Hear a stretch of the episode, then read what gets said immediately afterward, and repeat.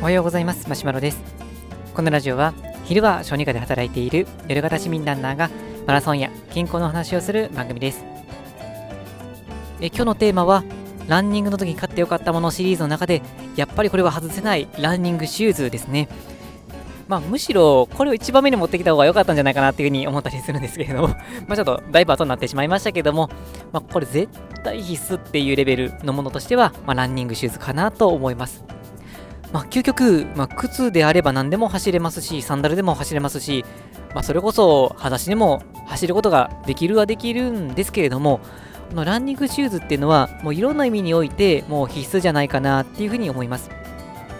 まずは、あの走りやすさ、これはですね、やっぱりランニングシューズと名前がついてるだけあって、もう全然違うんですね。まあ、正直僕自身も、このランニング始める前だったりすると、そこまで変わるのかなっていうふうに思ってたんですね。で、まあ、なんか別にこう、走る力さえあったら、ね、ランニングシューズじゃなくても走ることができるから、そんなにまあ、2万、3万とかやるシューズもありますので、そこまでお金出さなくてもいいんじゃないかなっていうふうに正直思ってたんですけれども、やっぱり走れば走るほど、このランニングシューズの重要性っていうのにどんどん気づいてきました。ま、本当にですね、調べ始めるとキリがないんですけれども、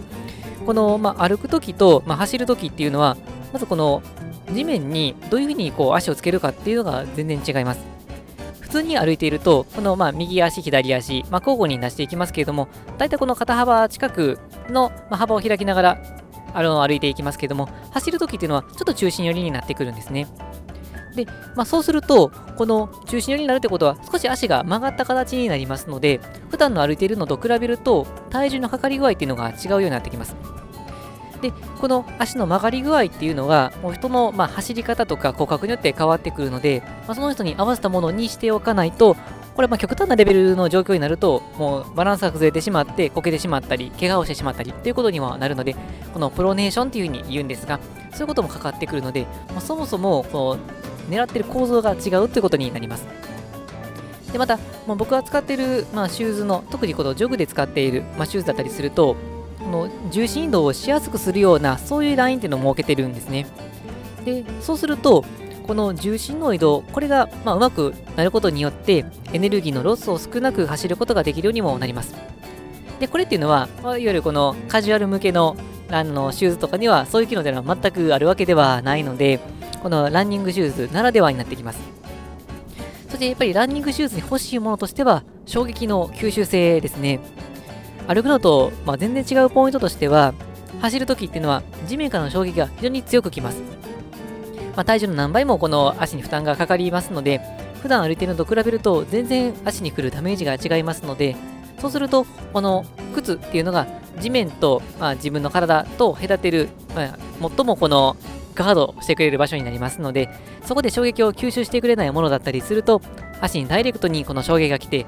で、1回の衝撃でまあ、足が壊れることはまずありませんけれども、まあ、あの30分1時間と走っていくと何回も何回も足に衝撃が来ることになりますので軽にこう軽い衝撃だとしても何回も何回もやってるとやっぱり柱にも傷がいくように足にもこのダメージが蓄積して、まあ、膝が痛いとか腰が痛いとか、まあ、いろんな、えー、とダメージをあのこういう形で出てきてしまいますのでそうするとそのダメージをしっかりと吸収してくれるそんなシューズが大事になってきますで、そうすると、そういうシューズっていうのは、やっぱりあの値段としては若干高くなってくるんですね。